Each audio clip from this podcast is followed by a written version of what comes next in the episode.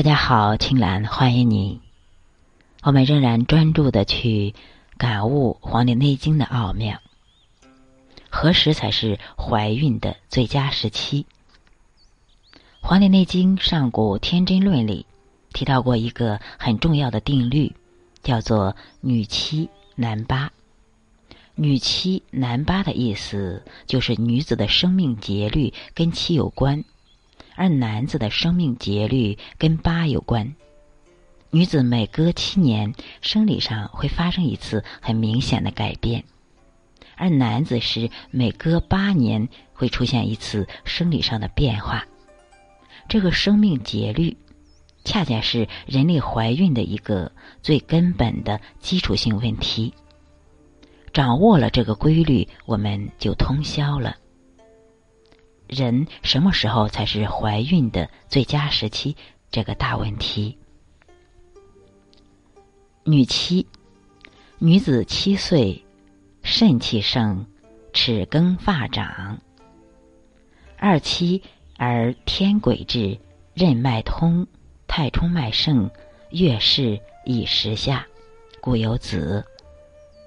三七肾气平均，故真牙生。而长疾，四七筋骨坚，发长疾，身体盛壮。五七阳明脉衰，面始憔，发始多。六七三阳脉衰以上，面皆焦，发始白。七七任脉虚，太冲脉衰少，天癸竭，地道不通，故形坏。而无子也。《黄帝内经》说，女子七岁会齿更发长，而男子八岁则发长齿更。我们知道，小男孩、小女孩七八岁时都会换牙，而换牙本身可以看作是肾功能的一个表现，因为牙齿是肾的花朵，是由肾气所主。而头发长短是由肝气所主，肾是主收藏的，肝是主调达的、发散的、生发的。肾气盛是一个根本点。从中医上讲，治疗男女不孕症，都是从肾气这个角度着手。天癸，先天的生育能力。女子在二七一十四岁时会天癸至，任脉通。任脉走人体前面的正中线，从会阴处一直上到人中。任脉主血，主女子的生育。任脉跟怀孕密切相关，如果女子任脉不通，月经和怀孕都会有问题。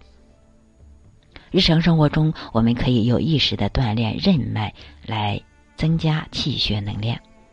比如说，传统的体育健身中就常有抬下颚的动作，这样就可有效的拉伸任脉，促进卵子的发育成熟。在很多的瑜伽动作当中，都会锻炼到我们的任脉，比如说后弯的动作、扩胸的动作。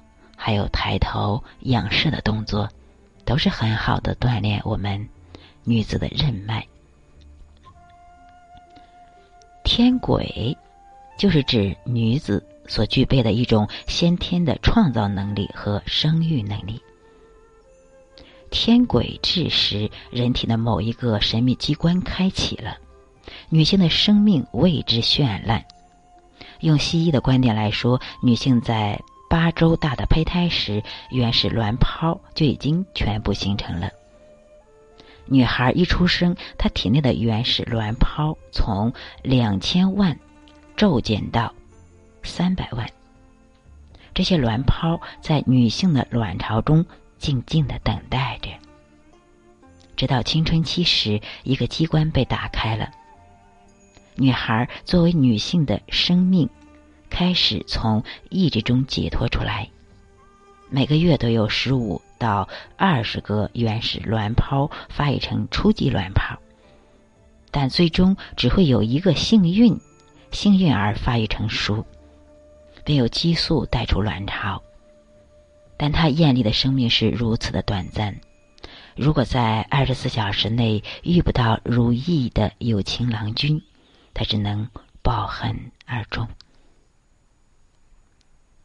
从上面的描述中，我们是否可以这样解读：天鬼如同绚丽晶莹的原始卵泡，任脉之血指的是一种收藏和抑制的能量，而打开女性生命秘密机关的神秘力量，是否就是女子二七一十四岁时启动的太冲脉？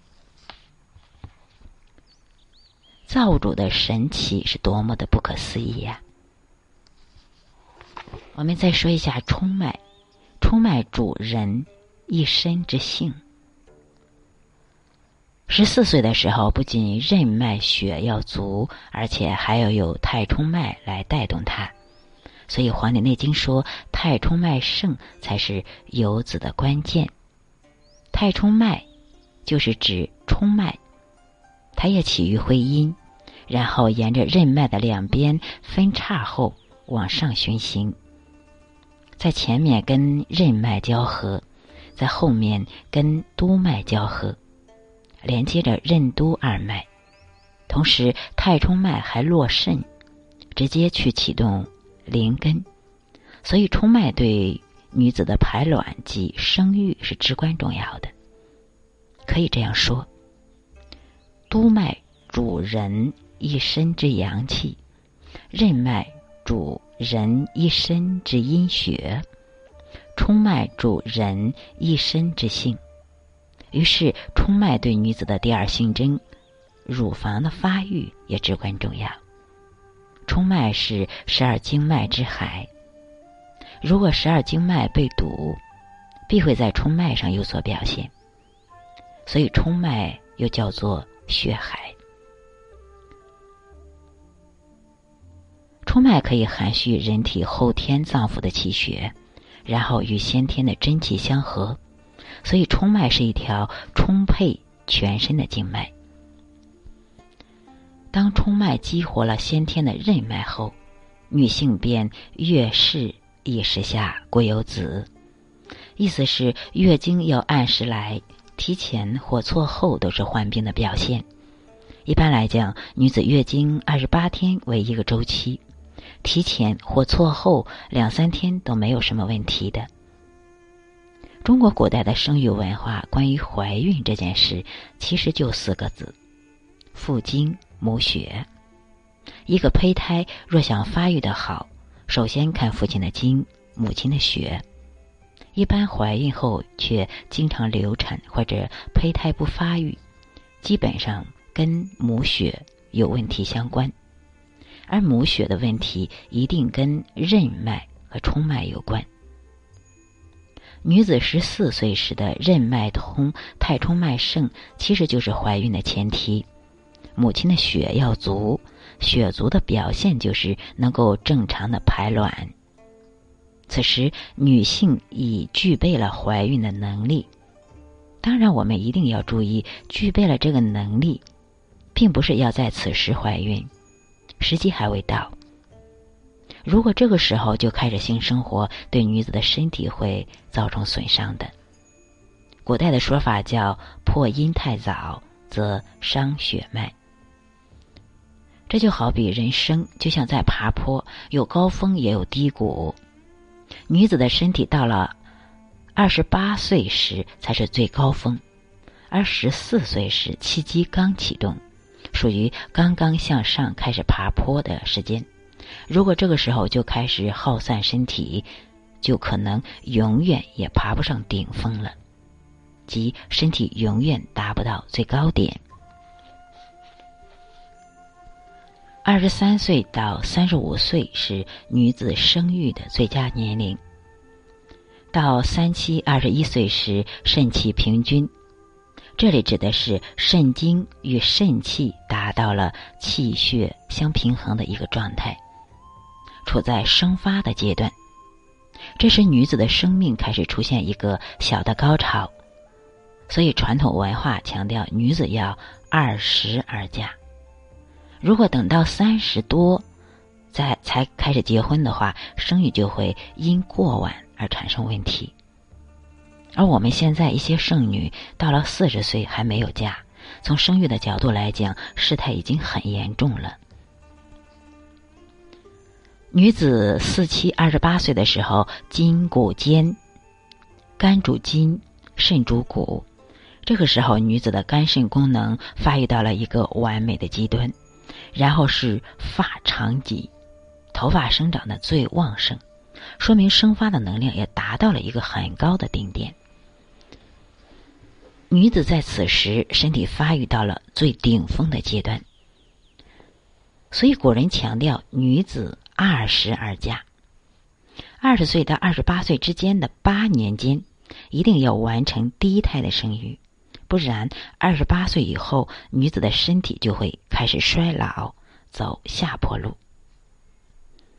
我们再说一下高龄产妇的问题。女子五七三十五三十五岁的时候，阳明脉衰。阳明脉指的是胃脉，也就是胃经。这个时候胃气开始衰落了。中医认为胃是生气生血之所。我们常说人活一口气，这口气部分是先天的，部分是后天的。后天的气就是从胃气中来，是从吃的食物中来。对于人的这口气，十四岁的时候开始耗散先天，三十五岁的时候开始耗散后天。现在很多年轻女性为了减肥，不好好吃饭，尤其不吃主食，日久天长，就很有可能造成贫血。一旦节食减肥，人的气血就会明显不足，脸很容易憔悴，出现衰老之象。所以我不赞成节食减肥，我赞成运动。运动是一种健康的美。女子三十五岁的时候，胃气开始衰落，气少，血少。而女子的怀孕跟血也相关，气不足就收摄不住胎儿，血不足就不不足以养胎儿。因此呢，现实生活当中很多大龄妇女怀孕后，就很有可能出现胚胎不发育或者是流产等一系列的问题。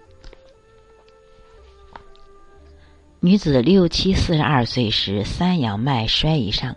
三阳脉指太阳、少阳、阳明这三根经脉。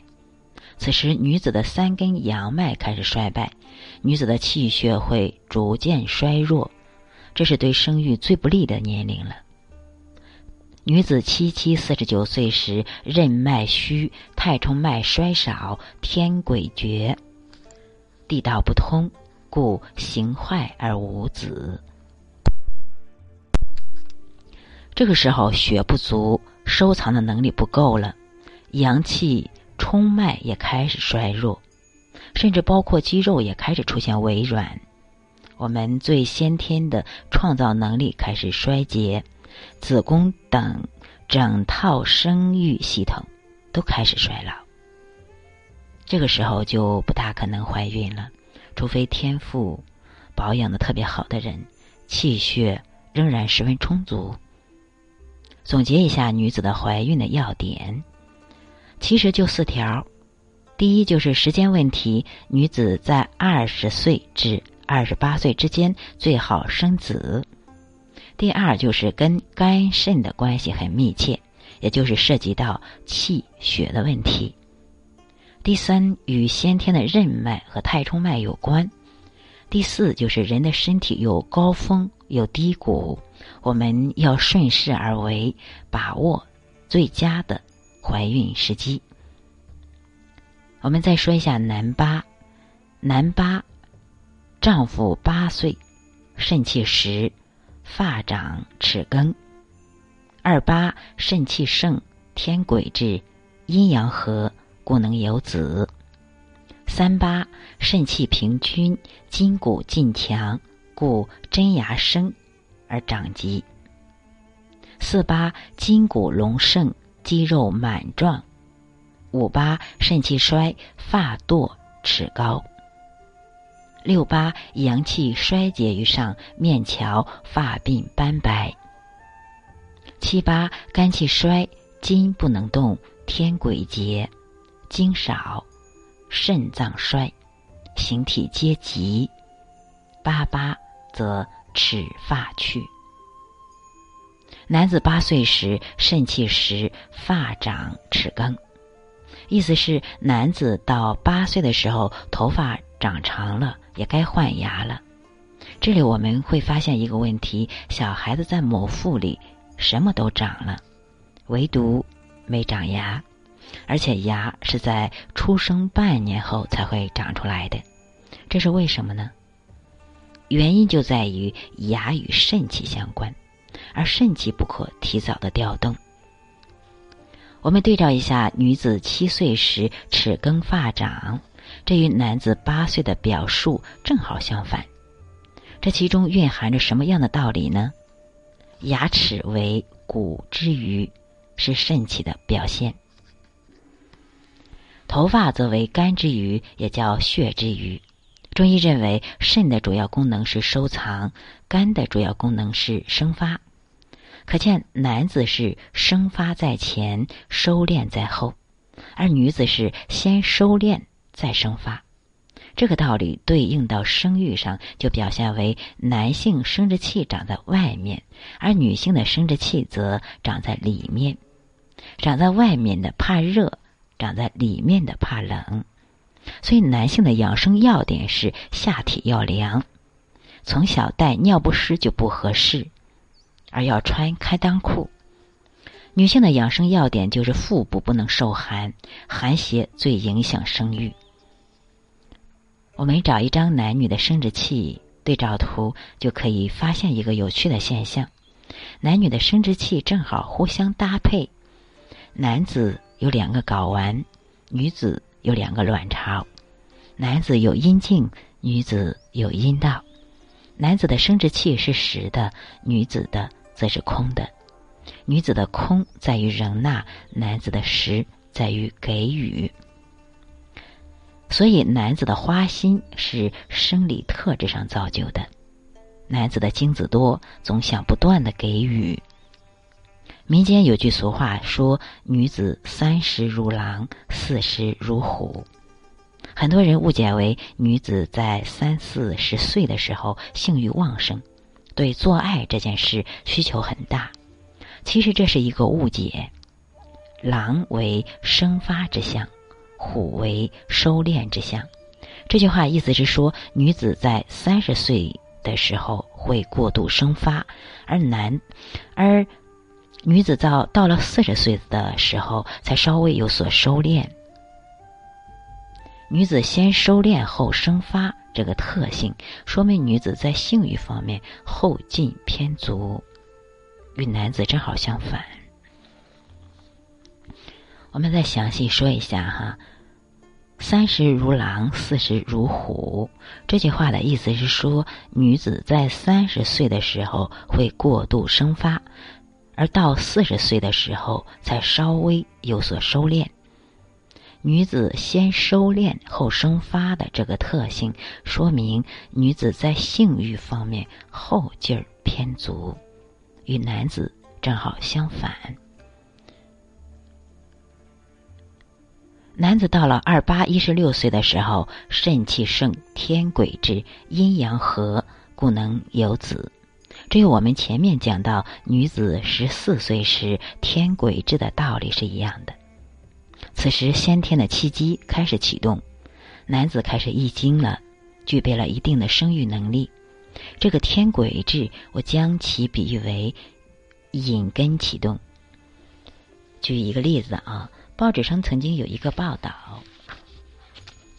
说一个小男孩见他的爸爸每次吃了一种叫威哥的蓝色药片后，就跟他的妈妈关上门，也不搭理他了。事后还显得很高兴，小孩就觉得一定是好吃的，背着大人偷吃了家里所有的威哥。之后问爸爸：“为什么我吃了这个蓝色药片一点也不高兴呢？”这下把他爸爸吓坏了，赶紧抱着孩子去医院洗胃，但最后也没有什么大事儿。那为什么成年人吃了威哥就有刺激性作用，而小孩子就没有呢？原因就是天癸未开，气机未动，小孩子所有的肾精全用来长个子、长学问、长脑子了。与女子破阴太早，则伤血脉一样，中医认为男子破阳太早，则伤肾精，则伤精气。男子不能过早的过性生活，会损伤身体。伤了肾经，也就没法再达到身体的顶峰阶段了。现在的社会，在孩子正值青春期的时候，伤精伤气的情况很多。一是课业压力太重，学习负担过大，使得孩子的精气耗散过度，身体素质明显下降。我们现在的教育更多的不是在谈人格和人性，而只是在谈学问和技能。二是提早的接触了性，性行为过早，所以我们应该在男孩子到十五六岁的时候重视其人格和身体的锻炼，避免其过早的开始性生活，这是将来是否有很好生育能力的核心。男子到了三八二十四岁，肾气平均，筋骨劲强，故真牙生。而长疾，这一阶段是男子阳气最足的时候，会有很多表现。比如说，年轻人此时能吃能喝，但血脂并不高，因为其阳气充足；而人老了后，可能天天吃素还高血脂，这是因为阳气衰弱了，整个的代谢功能就会放缓。还有，有的老人可能生一口大气。就被气死了，可二十几岁的年轻人生再大的气也不会气死，这是为什么呢？这是因为年轻人的精气神儿充足，经脉通畅，即使生气也不会都憋着。男子阳气最足的时候，也正是事业上开始爬坡的好时光，在二十四岁到三十岁之间，应该是男子努力工作、认真学会做人的。重要时期，因为这个时期男子的意志力不够坚定，需要积淀。意志力跟脾和肾的功能相关。我多次讲过，脾的神明是意，肾的神明是志。意是思维的一种关联度。比如，当我们看到某种事物时，能马上把自己以前学到的东西与之关联起来。用现在的商业语言来表述，就是整合资源的能力。智指的是一种定力。这个时间段的男子还并不成熟，所以还不是最佳状态，因此不提倡此时结婚生子。男子在四八三十二岁的时候，筋骨隆盛，肌肉满壮，男子身体达到了顶峰。肝脾肾的功能达到了顶点，三十二岁时是男子生命的一个最高点，所以圣人鼓励男子三十而娶。那男子在什么时候生育孩子算最好呢？是在三十二岁到四十岁之间。叔本华曾说过，孩子继承的是母亲的智力，继承的是父亲的意志力。还有句俗话说：“母傻傻一窝，父傻傻一个。”这讲的是，如果母亲不够机灵聪明的话，可能孩子的智力就会受到不好的影响。所以开个玩笑说，男子娶老婆时，不应该就盯着她的长相，长相是其次的，应该是挑相对聪明、有智慧的女人。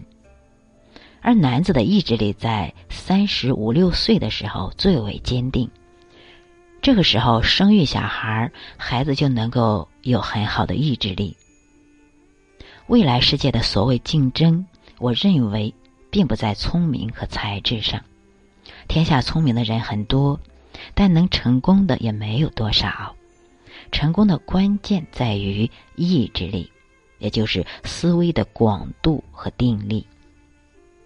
男子在五八四十岁时肾气开始衰弱了，所以男子在四十岁以后，虽然在处理人情世故方面很成熟了，但是身体开始走下坡路了，起居、睡眠、饮食等方方面面都开始出现问题。比如二十岁的时候，一次能吃三大碗饭，但到了四十岁的时候，可能只能吃下去一小碗饭了。这个时候，身体内的阳气开始衰落，它不能带动阴气了，所以此时是阴阳俱衰，而不是阳生阴长。阴阳俱衰的外在表现为动作变慢，思考变缓。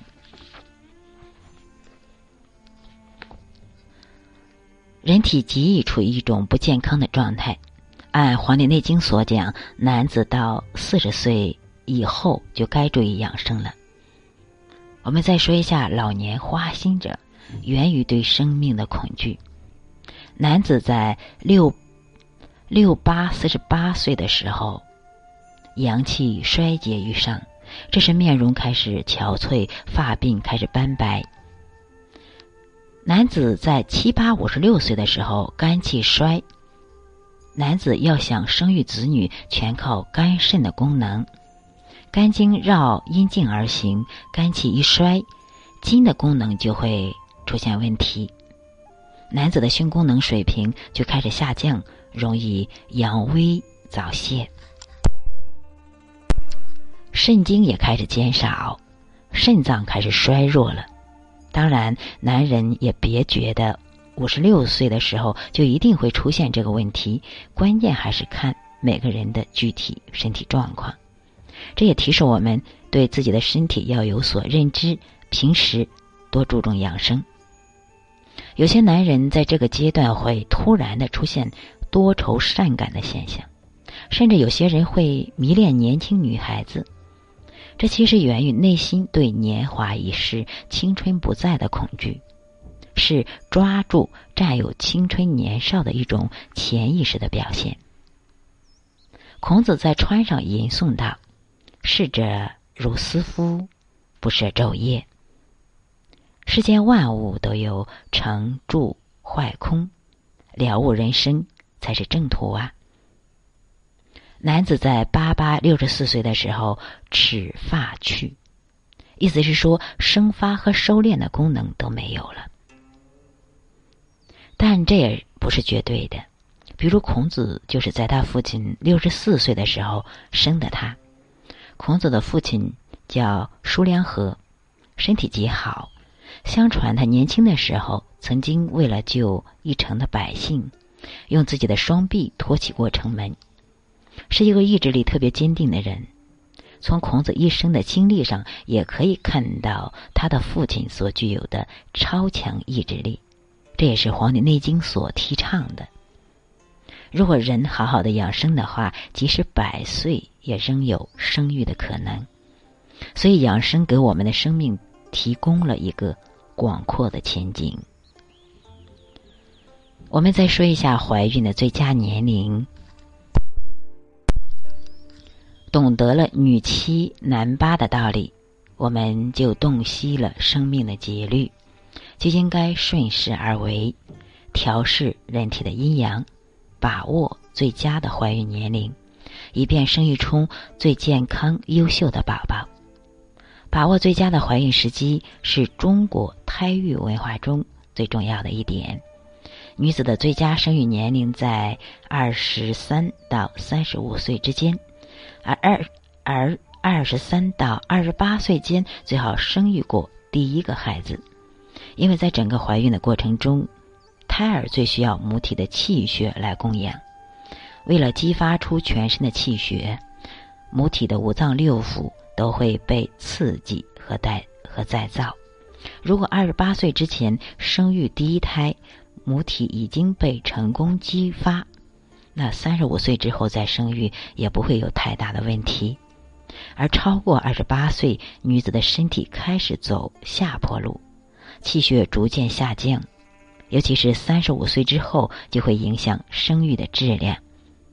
男子的最佳生育年龄在三十到四十五岁之间，过晚容易无后；而男子在三十岁到三十六岁之间生育出的宝宝，身体和意志力都是最完美的。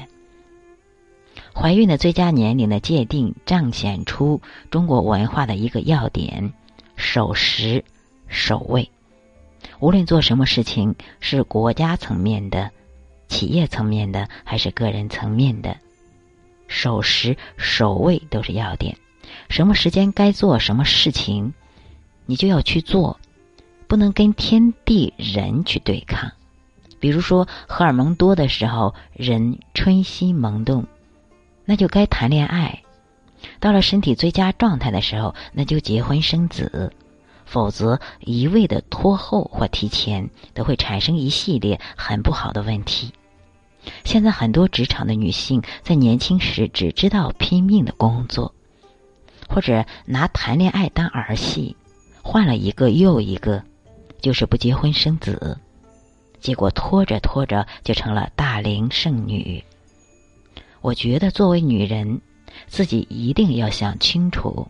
这一辈子是打算选择干得好，还是选择嫁得好？是更愿意相夫教子，还是在职场上打拼？想好了这些，再做出选择。古人还有一个认识：如果父亲身体比较好，而母亲身体不太好的话，产女必羸。羸指身体羸弱，这是因为女人身体不太好的话。阴气就会不足，生女孩的话，小女孩身体偏弱。如果母亲身体很好，而父亲身体不太好的话，生男必弱。这是因为男子的阳气不足，导致生的小男孩身体也比较羸弱。所以说，如果是女人的身体特别好，男人身体不好的话，最好生个女孩。而如果是男人身体好，女人身体不太好的话，最好生个男孩，这样对子女的身体比较好。如何生个好孩子呢？如何才能够生个好孩子呢？中国传统文化认为有四点要注意：第一，要修德以求福。为什么要修德呢？民间有一种说法，孩子生下来有两种。一种是好孩子，属于孝子贤孙，事事顺父母的心，是来报恩的；另一种是坏孩子，不停的给父母添麻烦、惹嫌弃，是来讨债的。中国人习惯认为，生一个好孩子是上天赐予的。从某种意义上来讲，这种看法有命运的意味。谈到命运的话题，貌似。有种迷信色彩，其实不然。命代表的是先天的东西，运代表的是后天的一种修为。打个比方，奔驰车是部好车，这叫有命；但假如让奔驰车走山路，那就是有命无运了。但如果换了是拖拉机走山路的话，就叫。命当其运，就是很好的相，所以命和运之间是可以转换的。用一句话来概括的话，就是天时、地利、人和。天时、地利指的是什么呢？我个人认为，一是指时代，比如二十世纪六十年代、七十年代特别讲究出身，一个人的出身红又专。人们就说这个人命好，另一个是指父母。用科学术语来讲，就是父母的遗传基因会给孩子带来影响。时代的大潮无人敢逆，但父母的因素是可以改变的。所以这也是中国人特别强调修为的原因。如果好好修为，种下了善的种子，一定会收获善的果实。过去人们常挂在嘴边的一句俗话：“龙生龙，凤生凤，老鼠的孩子会打洞。虽然这句话说的有些绝对，有门第血统的观念，但辩证来看，作为父母，一定要修德以求福。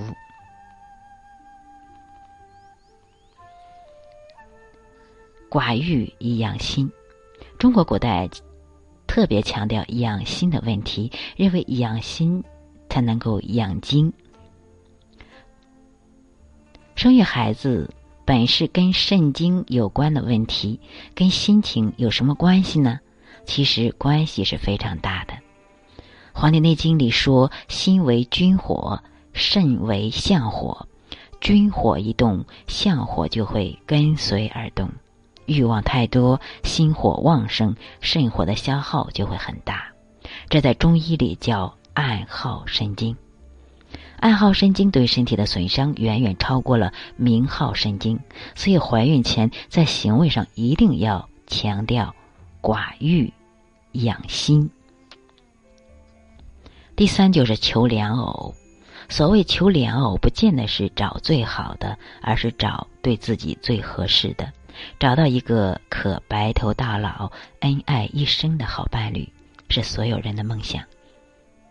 中国古代关于求良偶方面有很多说法，多则重为男子对女子的要求，多侧重为男子对女子的要求。比如说，名医孙思邈曾这样讲过选妻之法。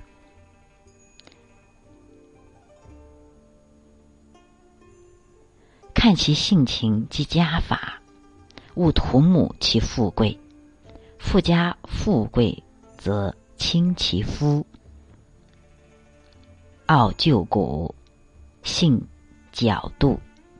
孙思邈主张看重女子的德行和教养，而不是女方的家世。如果女方在财富和地位上胜过男方，就会性情骄横，对公婆特别傲慢。其实，无论男子女子，假如对方的脾气秉性跟自己相合，家庭家族也跟自己相匹配，就容易组成一个和谐美满的家庭。第四就是忌讳乱服药物，忌乱服药的具体内容，我们在将来的时间内再去分享。今天就给大家分享到这里，感谢大家的收听和关注，很收获、很受益的啊一节，完全了解了我们男女从小到大到生育到养性、养德、修心，嗯，好，感恩大家，我们一起成长，感悟《黄帝内经》给我们带来的觉悟。